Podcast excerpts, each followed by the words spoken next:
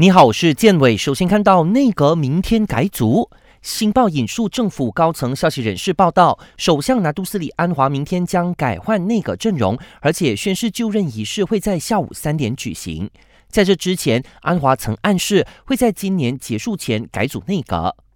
再有行动党议员接获凶险册封，雪州苏丹沙拉福丁殿下趁着今天七十八岁华诞，在巴生阿南沙王宫册封九十七名有功人士，当中包括雪州行政议员兼士根庄州议员黄瑞林，而他也是唯一受封拿督勋衔的政治人物，立即引起热议。毕竟，根据行动党一项不成文的条例，就是党的人民代议士及县市议员在政治服务期间不可接受任何的勋衔册封。无论如何，黄瑞林在接受中国报电访时强调，自己在接受雪州苏丹册封拿督勋衔前，已经向行动党报备，而行动党暂时不会就此事做出回应。